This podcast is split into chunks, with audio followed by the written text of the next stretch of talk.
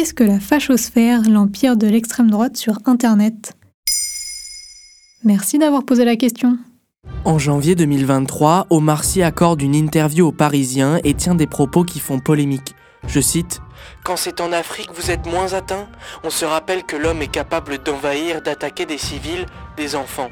Il faut que la guerre soit en Ukraine pour s'en rendre compte. S'en est suivi une vague d'insultes et de menaces de mort sur les réseaux sociaux. En effet, à chaque fois qu'une personnalité française racisée se trouve dans une polémique, les réseaux sociaux deviennent un lieu de racisme. La communauté derrière cela regroupe un ensemble de personnes d'extrême droite que certains appellent la fachosphère. C'est quoi la fachosphère? Le terme fachosphère est un néologisme qui désigne l'ensemble des partis politiques d'extrême droite et plus généralement de la mouvance fasciste sur Internet. Le Front National est le premier parti politique français à ouvrir un site internet en 1997.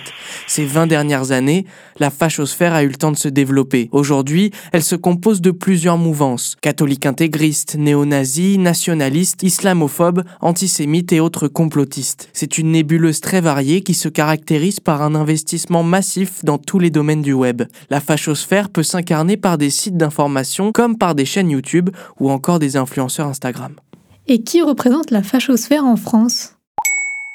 Il y en a beaucoup. On peut penser de prime abord à Dieudonné et Alain Soral, tête de gondole du mouvement durant toute la décennie 2010. Il s'était notamment fait remarquer pour son sexisme. Ils sont hyperactifs sur leur site de désinformation complotiste Égalité Réconciliation. Boris Lelay, autre figure de la fachosphère, dirige ses opérations sur des blogs néo-nazis, notamment grâce au réseau social Telegram. Il a été contraint de quitter la France et se cache aujourd'hui au Japon. Y a-t-il de nouvelles têtes?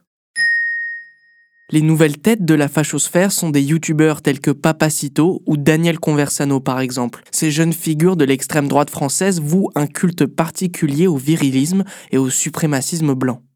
Ce courant de pensée trouve-t-il des adhérents? Oui, la fachosphère a une audience plus que remarquable. Selon un article de l'INA, le site d'information complotiste et suprémaciste F de souche accueille tous les mois plus de 4 millions et demi de visiteurs. De la même manière, le site d'Alain Soral Égalité et Réconciliation fait 8 millions et demi de vues par mois. Voilà ce qu'est la fachosphère, l'empire de l'extrême droite sur internet.